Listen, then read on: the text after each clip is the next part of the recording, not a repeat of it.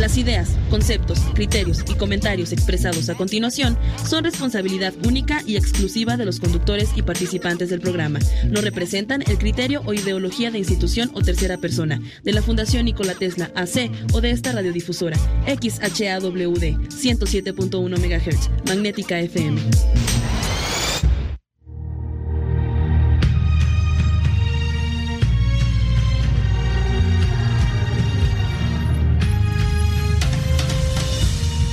Magnética FM presenta su programa El espíritu de Darwin. Una nueva forma de ver la biología y la naturaleza. Un recorrido íntimo por el mundo natural, simplificando conceptos y descubrimientos. La vida, sus orígenes, bosques, océanos, plantas y animales, instintos y sentimientos.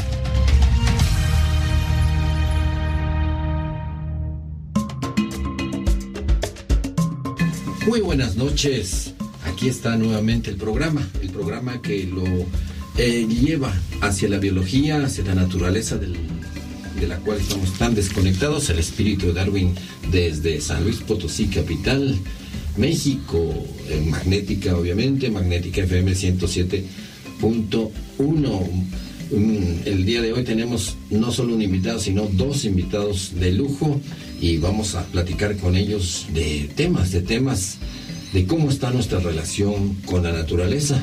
Ya más allá de estar aficionados a los celulares, a los coches y a todo, la modernidad, ¿qué pasa con la naturaleza en eso? ¿Por qué nos hemos alejado tanto al extremo que ahora un bichito eh, tiene en jaque a todos los países y curiosamente a los países que tienen misiles, transbordadores espaciales, aceleradores de partículas, toda esa maravilla? Y el bichito este estaba hablando del virus, eh, pues al parecer los agarró desprevenidos por estar tan alejados de la naturaleza. El día de hoy tenemos como siempre a Raúl Gamboa con nosotros. Raúl. ¿Qué tal? ¿Cómo están? Público otro miércoles. Y aquí andamos, precisamente el segundo programa ya del año. Y como bien digo, dijo Cristian, tenemos a dos especialistas los cuales nos van a hablar de temas sumamente interesantes de biología. Sí, sobre todo la experiencia que tienen ellos les vamos a preguntar cómo ven esa interfase entre el humano urbano y la naturaleza. Eso vamos a estar hablando y con ellos está, pues presentamos a nuestra primera invitada, Paola Mejía. Paola Mejía es médico veterinario, zootecnista, así es todo el título, ¿no, Paola? Sí. Y ella es encargada de las UMAS, de las unidades de manejo ambiental de los dos parques tangamangas de la ciudad. Paola, un gusto de tenerte nuevamente por aquí. Muchas gracias por la invitación y gracias a todos por escucharnos. Y también tenemos a David Cervantes, él es divulgador, ah, trabaja en, en los aeropuertos controlando el tráfico de los animales silvestres, que es terrible. Imagínense lo que tiene que enfrentar él directamente, eh, como dicen las papas calientes. Todo lo que de eso nos va a platicar, eh, nos van a platicar nuestros invitados el día de hoy. Me decías, Paola, que eh, las humas de los, de los parques Tangamanga, los animales que vemos allá, que ya los, los tienen como en un zoológico, eh, han sido rescatados, retirados de acuerdo a, las, a las normas sobre comercio y posesión de fauna silvestre por la Profepa. Sí, claro, estas especies han sido decomisadas o por venta ilegal o maltrato animal, que eh, eso se encarga eh, la Secretaría Federal como Profepa y Semarnat de evitar esta situación. Entonces ellos hacen los decomisos y a nosotros actuamos como depositaría recibiendo estas especies para así poder eh, tener un protocolo dependiendo del caso de, la especie, si se da liberación o se mantiene en cautiverio, ya que si, si es que se mantiene en cautiverio es porque vamos a saber que va a depender 100% del humano. Sí, como en la película La Leona de dos Mundos, búsquela, está en YouTube. Esa película saca un cachorrito león, una leoncita, y está ahí de mascota, pero cuando la quieren incorporar otra vez a la, a subir a la sabana, a la subida silvestre, pues pobre Leoncita sufre muchísimas eh, aventuras y desgracias. Véala, La Leona de Dos Mundos es un clásico de los 60 Un clásico de los 60 efectivamente. Eh, incluso hubo, aparte de la película, hubo una serie que si ustedes pueden checarla, igual está en YouTube. Y los, curiosamente, los actores de la, de la... Ah, sí, tuvo gran impacto, porque eso es algo interesante de la, de la serie, de la película. Los actores que, que salen allí, que estuvieron haciendo los protagónicos, eh, fueron, estuvieron tan impactados con todo la, lo que hubo con la naturaleza africana, con, con, todo, eh, que fundaron algunas asociaciones y algunas, eh, valga la redundancia, sean fundaciones, eh, para la protección de este tipo de, especies animales y de toda la flora que hay en estas zonas del planeta. Sí, hicieron la fundación Born Free de Nacida Libre. Ese es el título original de la película. Y de la canción. y la canción de... De la serie. Claro, imagínate, Born Free eh, de John Barry. John Barry, el mismo autor de los temas de Danza con Lobos, sí me acuerdo todavía. Entonces, búsquela, la canción es preciosa, la película lo, lo, pone directamente en la sabana africana con estos dos guardias forestales, una pareja, que se les hace muy fácil pues criar una leoncita y después el pobre animal sufre mucho. Por eso es la problemática, ¿no? Ah, Paola, que ya es difícil de reincorporar a veces un animal. Sí, se le llama también humanización, ¿no? Y pues eso es que es tan, tan dependiente del humano que ellos ya no se creen que es esa especie. Entonces, si los volvemos al medio ambiente, no pueden sobrevivir. Sí, también hay otra película, perdona que me pero es que ya me encargué con las películas. Hay una que se llama Ron Cougar Ron, ah, claro. Eh, corre, Puma corre, corre. De, de Walt Disney de 1972. ¿Y quién creen que actúa ahí? Un mexicano. Efectivamente. Alfonso Arau. Alfonso Arau eh, actúa en esa película. Super chavito, por cierto. Sí, cantando, así cantando. Él es un pastor que está, un pastor mexicano, y pues ve a los Pumas por aquí y por allá. Y pues los Pumas no le hacen nada, porque pues no lo ven como presa. Y, después llega, pues eh, los dueños de ese rancho eh, contratan a unos cazadores. Ya ven que para cazar hay un, hay un muy caro, ¿no? Si yo quiero cazar un venado en un rancho cinegético, pues es una lana. Sí, necesitas tener un permiso para poder tener una cacería. Y entonces el otro los hace quedar mal porque dice, ¿para qué van a cazar a la pobre puma? Que tiene unos hijitos, van a matar a los hijitos a la puma por gusto. Y hay toda una discusión filosófica y pues en la película, véanla. Corre, Puma Corre o Run Cougar Run de 1972 de Walt Disney con Alfonso Arau como el pastor Etio. Véala. David, David, tú te encargas de ver que no se anden transportando estos, estos animalitos por, por avión. Es muy fácil ponerlo uno en una maleta, en una caja y pensarán que es un adorno, ¿no? Sí, efectivamente. Muy buenas noches a, a, todos. Eh, la labor de, de, un biólogo en este caso es el control de, de esta fauna. Hay dos aspectos en el que hay que ir, ir, aclarando ahorita, ¿no? Eh, como tú bien mencionas, es muy común que se escuche esto del este, tráfico de especies y bueno, ya sea que algunos animales los pueden transportar vía este aérea y bueno aquí en este caso ya sea la Profepa como ya mencionó Paola o incluso la Zagarpa junto con algunos médicos veterinarios se encargan de ver efectivamente la transportación de los animales más aparte que tienen que, que, que estar checando mucho con la transportación de la IATA que esto ya es algo más propio a, las cuestiones aeronáuticas. En el caso de lo que yo hacía en el aeropuerto es el control de fauna, ¿para qué? Para evitar los accidentes aeronáuticos. Es decir, espantar a todos los animales que se encuentran en pista para que no sucedan los accidentes.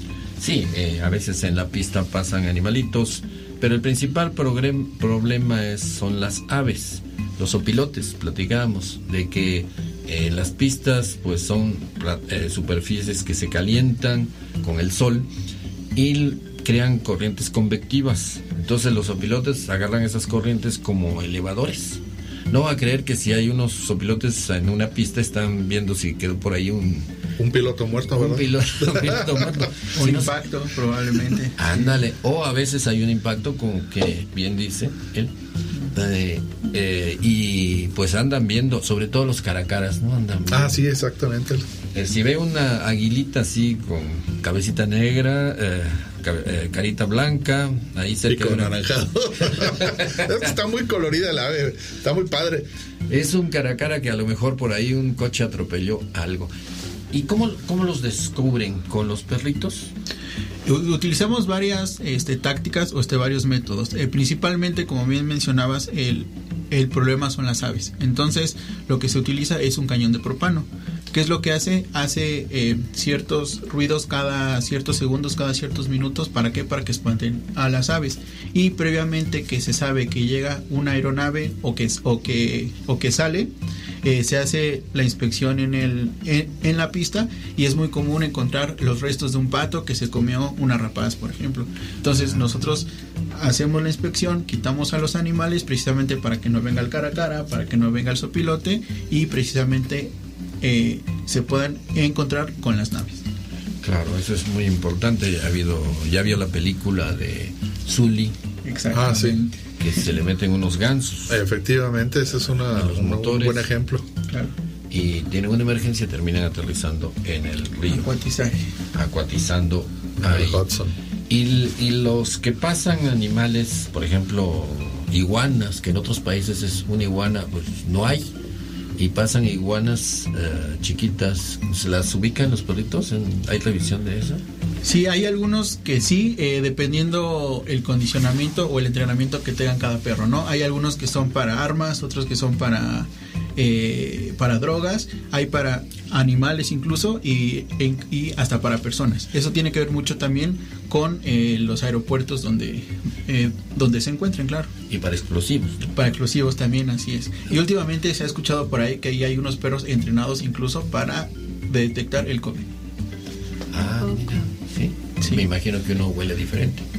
Sí, algo similar. Sí, el, Sí. recordemos que los perritos, cualquier perro tiene una capacidad olfatoria 20 mil veces más. Sí, de hecho, lo- eh, incluso un perro puede es, incluso prever eh, algunas enfermedades, bueno, no prever, perdón, pero sí estar dentro de los umbrales de la gente que tiene, eh, por ejemplo, ataques epilépticos. Los perros perfectamente pueden darse cuenta y prever el ataque antes de que la persona los, lo vaya a tener. De manera que tenga algunos segundos o quizás hasta un minuto para que la persona pueda alejarse de los de cosas punzocortantes o incluso estar ponerse en el suelo para que no caiga que eso es el problema de los de los ataques epilépticos. No es el ataque en sí sino que la persona pierde el sentido se cae y se golpea en donde usted quiera. Sí, esas es, ese es, eh, las increíbles capacidades de, la- de los animales que nosotros los vemos como si fueran muñequitos ¿verdad? y no los no les damos la importancia de vida. Eh, para eh, regresar al tema de los aviones en las pistas, en otros países lo que están haciendo es atraerlos en un lugar, eh, ya ves que son conos de aproximación, áreas de aproximación, que son pues la pista de llegada y la de salida. Y entonces, eh, justamente perpendicular a la pista, lejos, pero no tan lejos, ponen algo que los atraiga, una lagunita o comida, para que durante las operaciones se vayan ahí. Y solo es de día, ¿no? Eso es sí lo bueno. así es Eso es lo bueno. Eh, nos vamos a un corte, cuando regresemos seguiremos platicando de este tema tan importante que es las capacidades animales y todo el conflicto que hay por este tráfico de especies tan interesantes en otros países y que nosotros los vemos como si fueran bichos raros. Estamos en el espíritu de Darwin, desde San Luis Potosí capital, en el centro de la República Mexicana. Volvemos.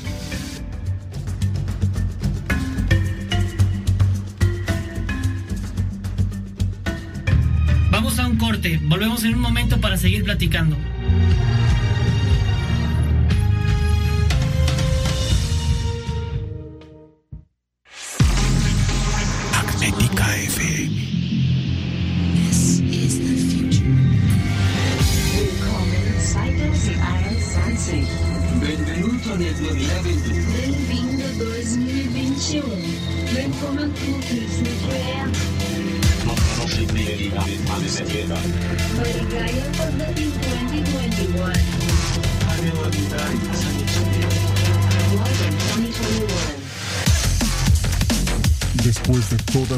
Experiencias, solo deseamos un mejor nuevo año de vida para todo el mundo.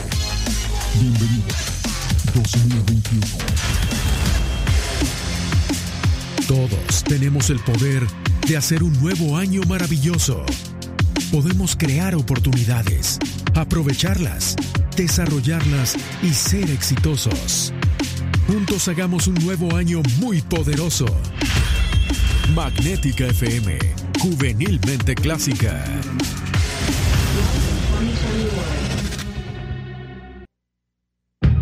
Ya estamos de regreso en su programa El espíritu de Darwin, la biología con una visión diferente del mundo.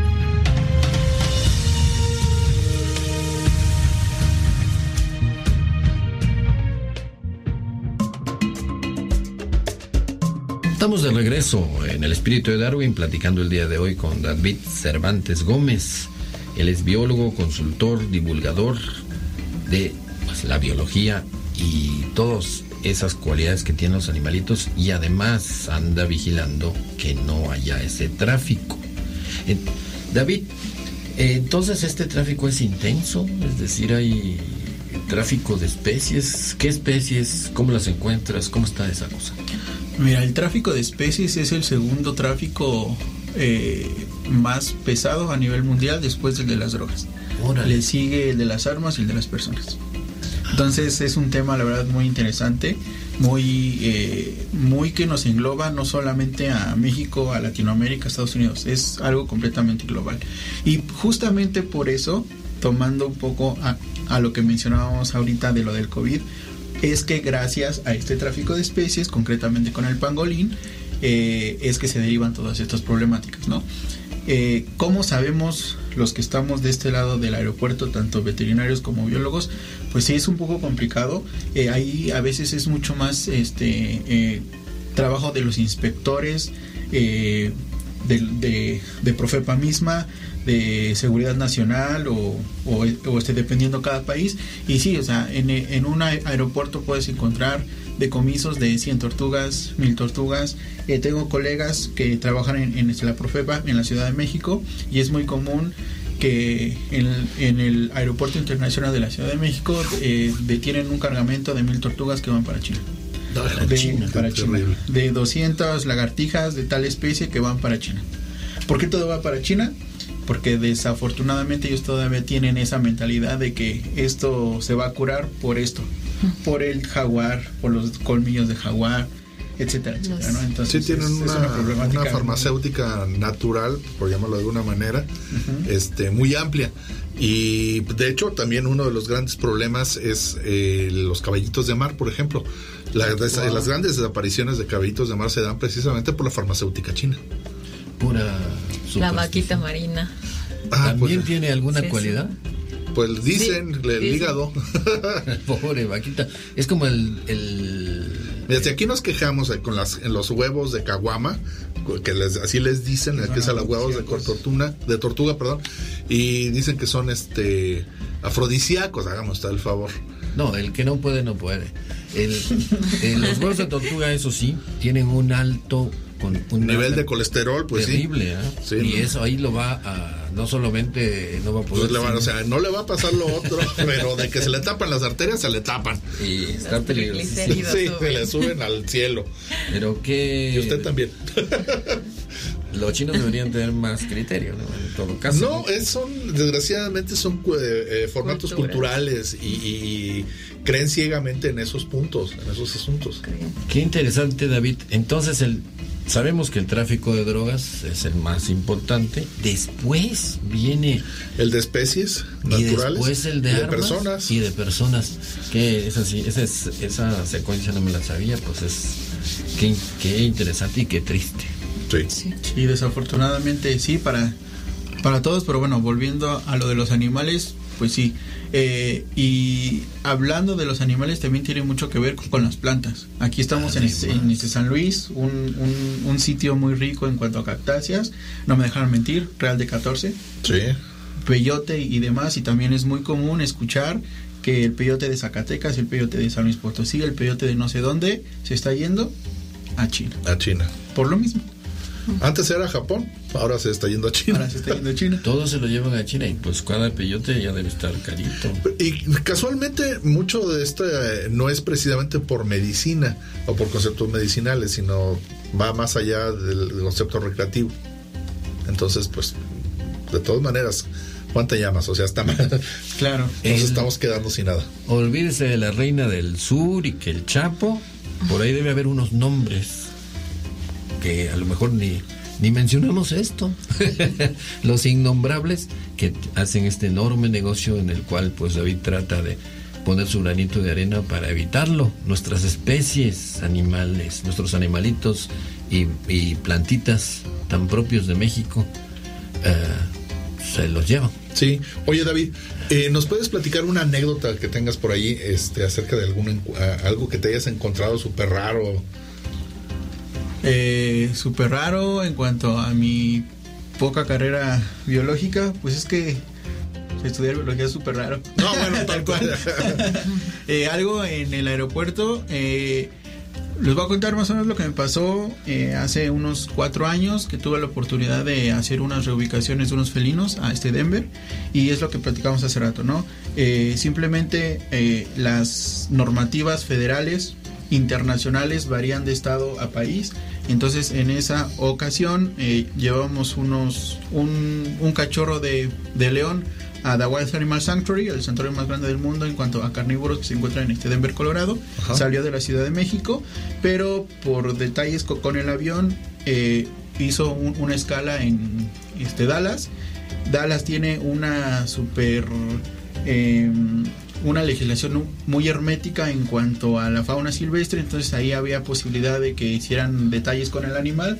Vamos de emergencia a ese Dallas precisamente para ver que, que, este, no, sucediera nada. Ajá. A- a- afortunadamente este, eh, logramos eh, esclarecer la situación, no pasó Sí. nada y se fue para Denver. Entonces sí hay situaciones que te puedes encontrar. Es cierto que, random. que actualmente hay más tigres de Bengala fuera de la India que dentro de la India. Sí, de hecho sí. En Estados Unidos, porque De aquí- hecho, guacamayos hay más afuera, hay más en Alemania que aquí en América. Sí, ya casi todas las especies en peligro de extinción están en peligro de extinción en su hábitat natural, pero en cautiverio hay mucha mucha reproducción. Y de hecho ya hay hasta en felinos, no me, no me dejarás mentir, que ya hay problemas congénitos en jaguares, en tigres. porque la población de reproducción es muy pequeña. ¿Los problemas? No hay combinación genética. Claro. ¿Qué es lo que sucede? El Endogamia. papá, endogamia, exactamente. Para los que no saben qué es endogamia, es cuando los padres se cruzan con los hijos, vienen los problemas genéticos y que el, el jaguar ya tiene las patas chuecas, nació chaparro, problemas de cadera. Sí, un montón de problemas congénitos. Que de hecho también se ha dado en los humanos. eh, No crea que esto no rollo Sí, nada más claro. es con los animales. De hecho, nos hicimos- no fue no un experimento que se haya querido hacer, sino así se hacía con los reyes, sobre todo con los egipcios y con los reyes franceses e ingleses. A todos ellos tuvieron problemas congénitos por andarse casando con, eh, eh, o sea, hacer casamientos interfamiliares muy cercanos. Para hacer pureza de sangre Sí, era efectivamente. una estupidez.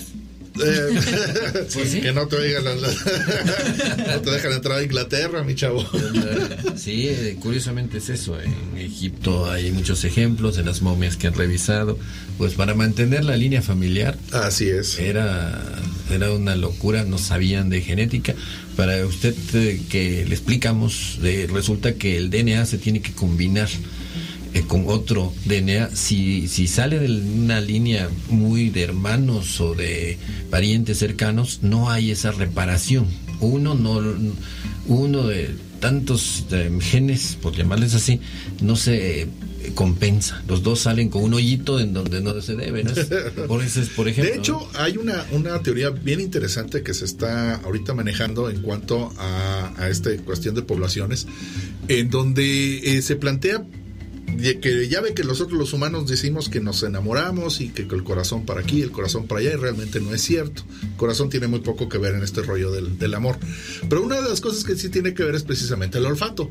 Y una de las cosas que aún no a un hombre o a una mujer le atrae de, de otra persona es precisamente que sean muy diferentes en cuanto a su capacidad de eh, mejorar el cuerpo. O sea, me refiero a, a- a la solución de patógenos, a la solución que da el mismo cuerpo para poderse aliviar.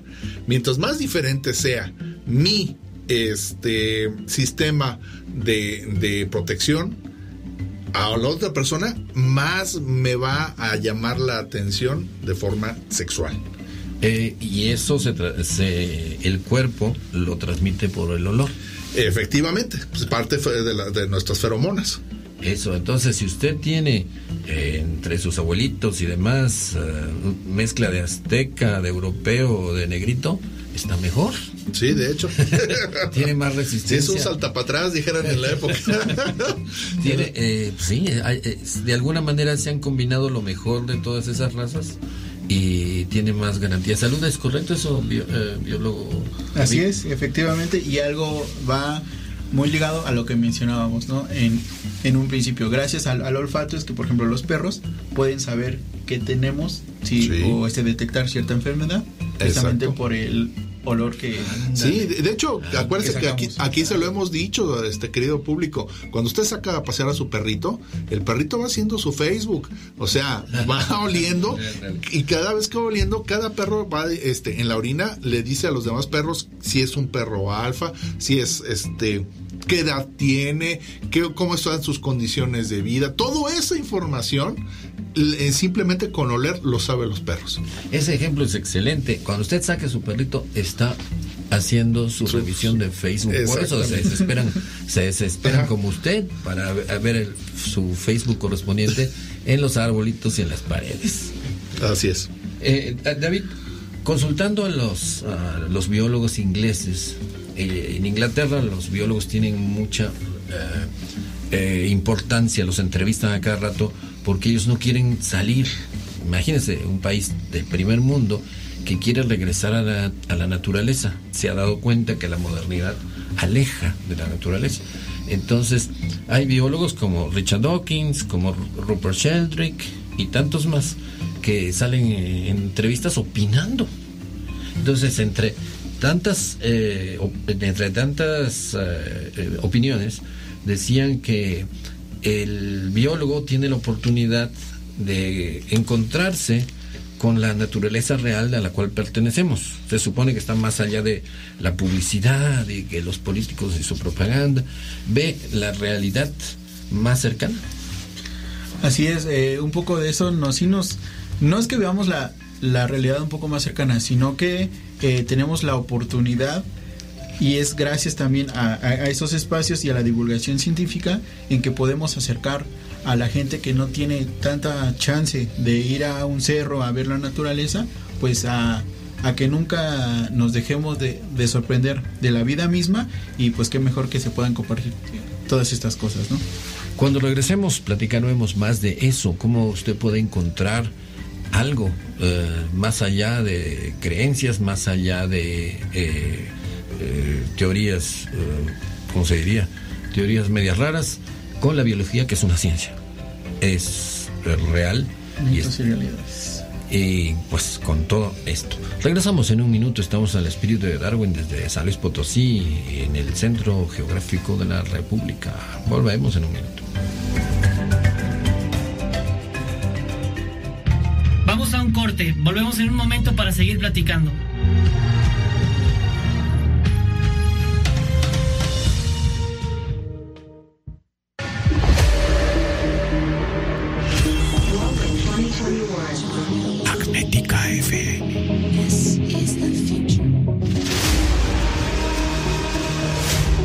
XHAWD somos radio, juvenilmente clásica.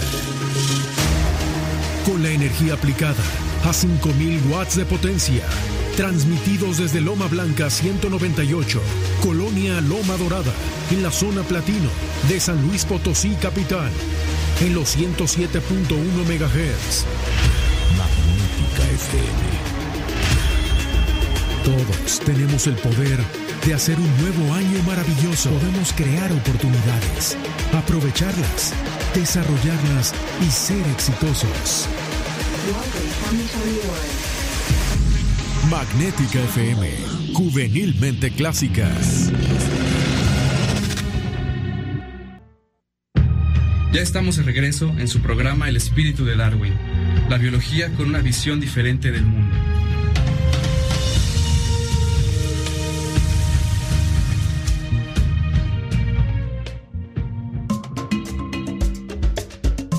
Estamos de regreso el día de hoy platicando con David Cervantes y Paola Mejía sobre los animales, los animalitos que debemos valorar por simplemente ser animalitos.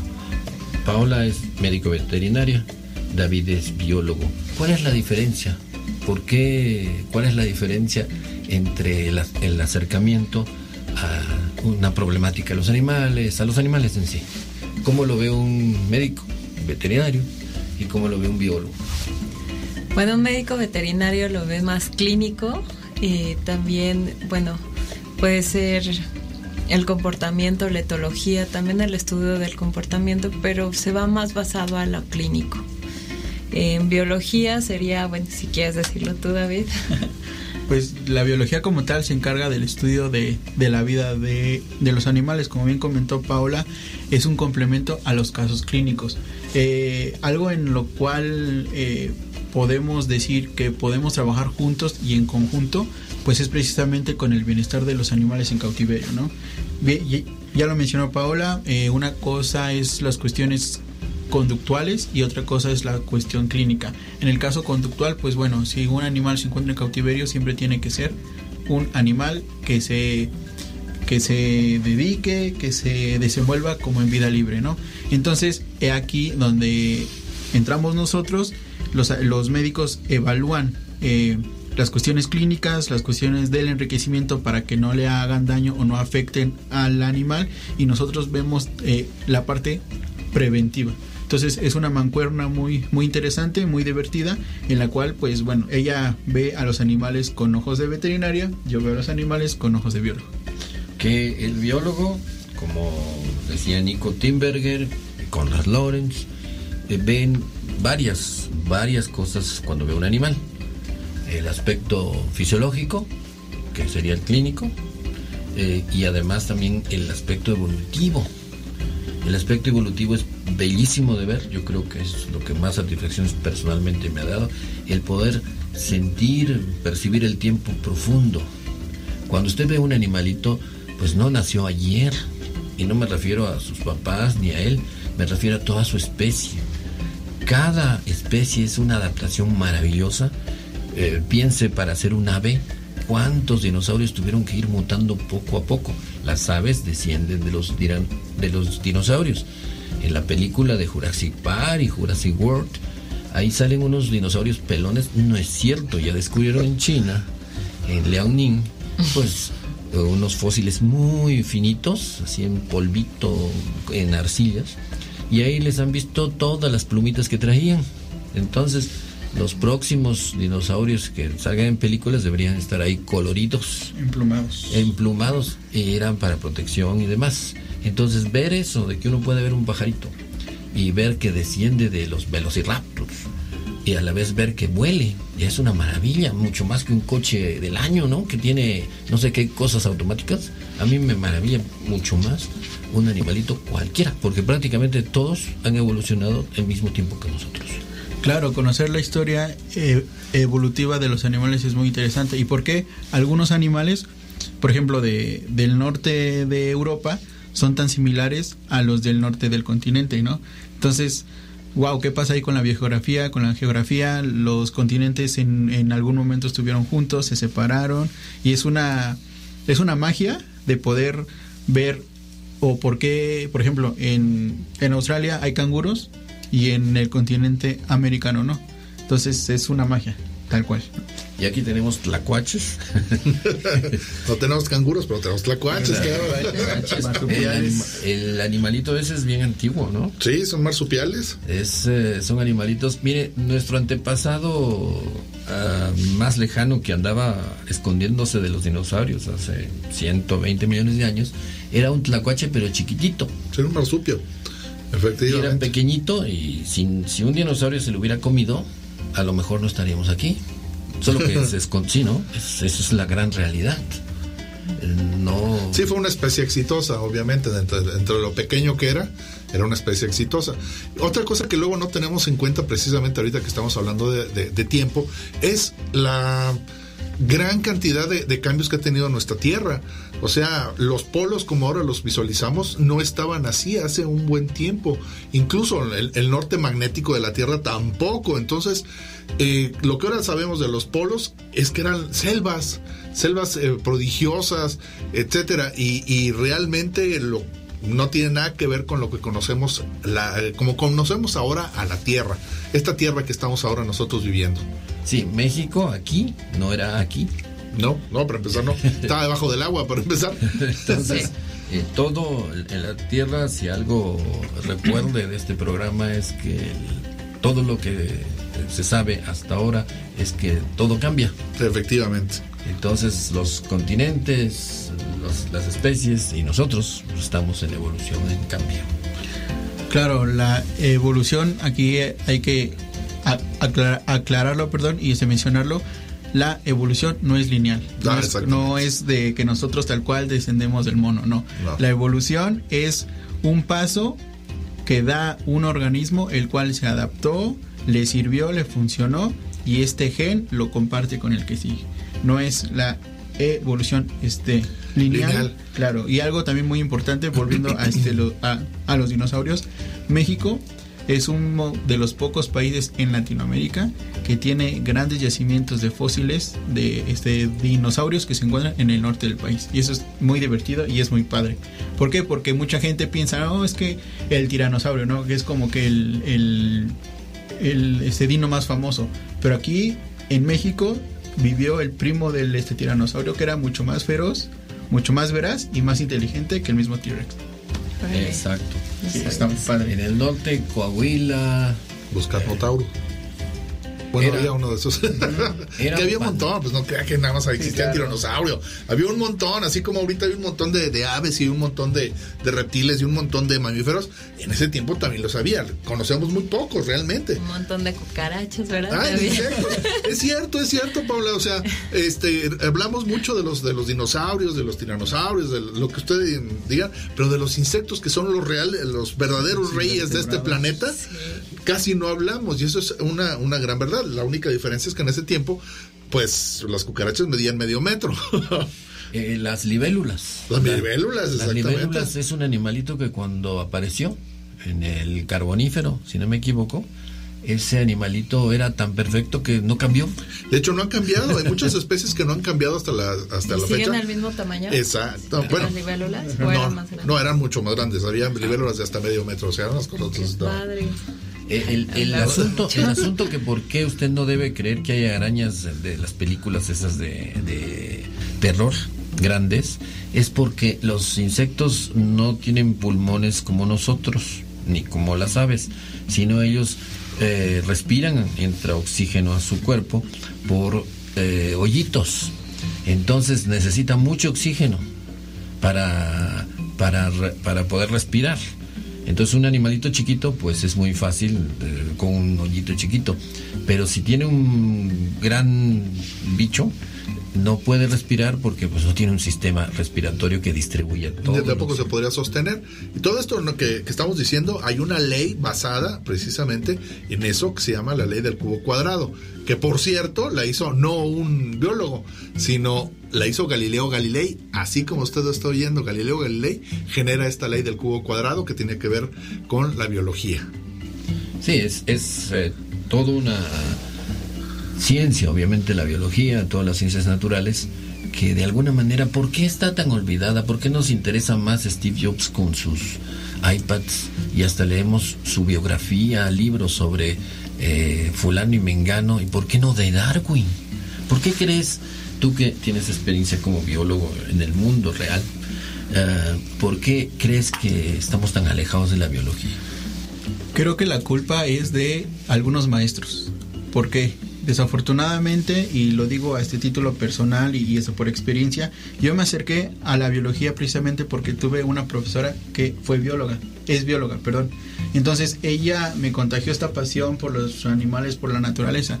Generalmente en la primaria, en la en la secundaria nos obligan a leer los textos científicos. Ah, sí. No nos lo comparten, no nos los dicen. En la preparatoria no me dejarán mentir algunas personas. ¿Quién les da las ciencias biológicas?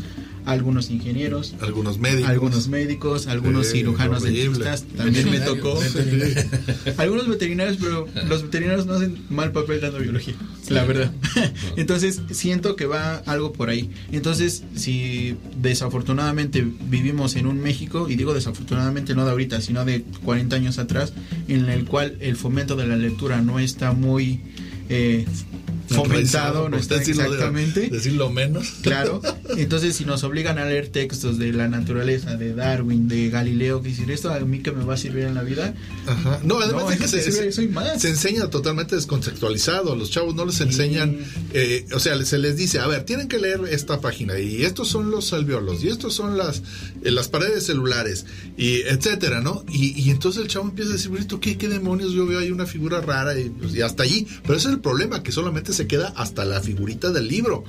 No les dicen, ven, una planta, ve qué padre está, les enseñan la planta y, y que hagan ellos los cortes y que vean en que todas las plantas, por qué demonios las, las paredes celulares es lo importante y la diferencia entre lo, eh, lo que es un animal, lo que es un, un, un hongo, etcétera. No. Yo creo que falta queda. más contacto con la naturaleza. ¿no? Efectivamente. También. Efectivamente, Yo creo que ya. ahora la tecnología lleva más estar encerrados en un, en un cubículo, en una casa, que estar en el medio ambiente. Por eso es lo que se ha visto es ahora. nuestra esperanza. Sí, sí, claro. Sí, he visto muchos, eh, bueno, iba a, a jóvenes que quieren impulsar negocios, industrias, y digo, ¿y dónde queda la ecología? Los millonarios, la gente pudiente de esos lugares, son eh, se acercan a la biología, cultivan sus propias zanahorias, su huertito, eh, tienen un acercamiento tremendo a la naturaleza. Ahí sí vale la pena ser envidioso y copión. Volvemos Claro. en un minuto. Volvemos.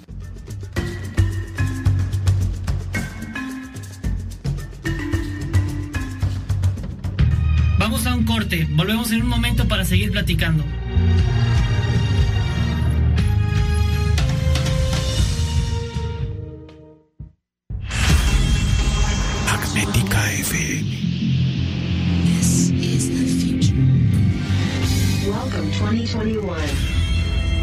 Bienvenido 2021. Bienvenido 2021. Bienvenido 2021. 2021.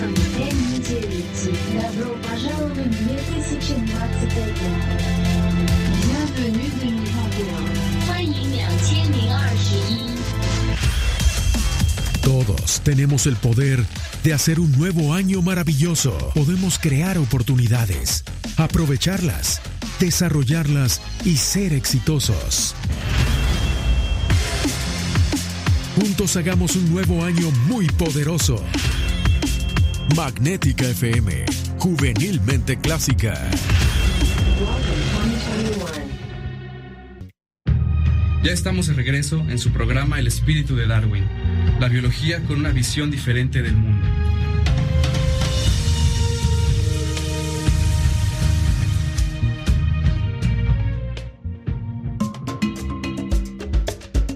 Estamos de regreso en el espíritu de Darwin, acercándolo a la naturaleza, dando una visión biológica de la vida, más allá de las visiones de, internet y de el espectáculo y todo lo que usted lo tiene atiborrado. El día de hoy estamos platicando con David Cervantes Gómez, biólogo, consultor, divulgador. David, ¿tú tienes un canal de YouTube? Sí, eh, tengo un canal de YouTube en el cual eh, constantemente y más ahorita con la cuarentena nos estamos eh, enfocando un poco a, a hacer este ciencia no básica, sino eh, que sea muy divertida y con temas que nos interesen a este, todos. Estoy ahí en YouTube como David Cervantes Blogs. Tengo también una página de Facebook, una fanpage, este fanpage, perdón, que se llama Depende del bicho. Ahí, Depende del bicho. Depende del bicho, así es, ahí, ahí se pueden, este, ahí pueden dar like, eh, nos pueden seguir y constantemente voy subiendo algunas cosas curiosas, un poco random que tengan que ver eh, con la fauna silvestre, con la biología y también ahí comparto algo de este varios colegas. El canal de YouTube David Cervantes, seguido blogs. Blogs con V, así es. Blogs. Blogs eh, de videos. Ah, ok. Ahí lo puede encontrar. Y también en la página de Facebook. Muy fácil el nombre, depende del bicho. Depende del bicho, así es. Ahí tiene a David, usted le pregunta todo el, el- sobre todo lo, yo- a mí me interesaría el aspecto eh, conceptual, filosófico, porque la, la vida que nos enseñaron partía por de animalitos muertos, que había que matarlos o los veíamos en botellitas. Entonces nos enseñaron una visión de la biología terrible, ¿no? Que daba asco. Mientras no hay, no hay mejor cosa que ver un animalito en acción. Y Paola, Paola, eh, tú haces también consultas a, A domicilio. A domicilio, de plano. Sí, ahorita por tiempo de COVID estoy yendo a domicilios a atender a sus eh, especies, mascotas, eh, animales exóticos que tengan. Eh, son, bueno, consultas básicas, medicación preventiva, cualquier cosa que se les ofrezca, con todo gusto. Paso mi teléfono, es 44 41 84 61 48. Soy médico veterinario, eh, me especialicé en fauna silvestre y bueno, eh, también estoy atendiendo a, a casos de perritos y gatitos. Qué mejor. Y ya casi la maestría, ¿no, Paola? Sí, ya terminé la maestría, eh, ahorita estoy en mi tesis, eh, lo, más, lo más largo. La tesis es sobre conservación de venado cola blanca, que es un proyecto que estoy haciendo para, es un protocolo de inseminación y transferencia, eh, transferencia de embriones en venado cola blanca, que se hizo en el Parque Tangamanga, gracias al apoyo de, de los parques Tangamanga me dejaron hacer este estudio que es, eh, pues en México no se tiene, la verdad, todo el, es- todos los estudios de la transferencia de embriones ¿Qué, ¿Cómo es eso de transferencia de embrión? es un protocolo donde estamos a tiempo fijo como en las vacas. Entonces es lo mismo que se hace inseminación de embriones ya que está el embrión, que ha- se ha hecho primero una inseminación y se produce hormonalmente a tiempo fijo. Nosotros podemos poner en celo a alguien, a, bueno, no a alguien. A una vaca, a un venado. Pásame la fórmula, por favor. El programa. Este programa se acaba de volver interesante. Ay. Bueno, a, su, a un va- una vaca, un venado, hasta borregos, ya hay este, todos estos protocolos de inseminación artificial. Y bueno, ya que están este, en proceso, ya se saca un, un embrión. Ya cuando están los embriones, se hace un lavado de los venados. Y ahí sí ya se puede, bueno, se superovulan a las hembras. Entonces ya tendiendo, de una hembra se pueden sacar hasta 40 embriones en vacas. En venados eh, pudimos observar que se sacaron 17 embriones. Entonces en eso pues ya podemos tener, en, pues esto es casi conservación, porque ya no hay venado cola blanca endémico. Ya hay muchos que son tejanos o bueno, pues ya hay una variedad grandes y una subespecie toda este ya Cruzada, toda cruzadas, rara, no sí. hay no hay no hay una especie pura. Entonces este sí se sacó de un venado de San Miguelito, este viene de la Sierra de San Miguelito con la Sierra de Sierra de Lobos de Guanajuato. Entonces es una especie que podemos liberar. Una especie Entonces- eh, potosina. Sí. Potosina Sí, pues, de Guanajuato. Sí, No, entonces qué interesante, como son- dices tú, para, para tener animalitos eh, autóctonos. Sí, claro, y poder eh, hacer una reintroducción de esta especie en zonas, por ejemplo, en Sierra de Álvarez, que ya no hay venado cola blanca, cuando antes había mucho. Había mucho, efectivamente. Entonces, eh, eso es ver. el, este es el proyecto y el estudio que quiero hacer. Que Digo, todavía... no estoy tan viejo, o sea, haciendo la aclaración. Pero hace poquito, hace Sí, o sea, sí había, pero no crea que hasta que hace, hace miles de años. Tenemos un mensaje. Preguntan si es que si es que hay adecuaciones para este invierno que está enfriándose mucho en el parque Tangamanga. Sí, bueno, para los La mayoría de las especies tienen sus cuartos de contención y bueno, ahí sí les ponemos tarimas, les ponemos paja, les pone- adecuamos para que no sufran de Sí, a bajas sí. temperaturas. Ahí en los aeropuertos, David, a veces tienen a los perritos, a estos perritos entrenados, generalmente son pastores belgas, ¿no? Sí, sí, sí. Y yo he visto que un día se le llevaban a uno a un que parecía un calabozo, un cuartito de concreto con una puerta metálica. Yo me asomo y veo que no tiene nada abajo, no- ni un cartoncito para que se acueste el pobre. A las, estoy hablando de las 3 de la mañana. Sí, claro. Pues son temas interesantes porque si cada aeropuerto, cada empresa tiene sus técnicas y tácticas de bienestar animal. Y ahí obviamente pues sí se tiene que este, ver algo. Probablemente, y lo más seguro es que ese animal no estaba regido bajo las cinco libertades o cinco, eh, cinco dominios del bienestar animal. ¿Cómo son los cinco dominios? Los cinco dominios son eh, libre de hambre y sed, libre, libre de frío o libre de este malestar, libre de atención médica veterinaria, eh, libre de estereotipias y de comportamientos aberrantes y libre de que un animal lo, lo dejemos ser animal. Claro, no que lo sus humanicemos, exactamente. Mira, qué, qué concepto tan importante.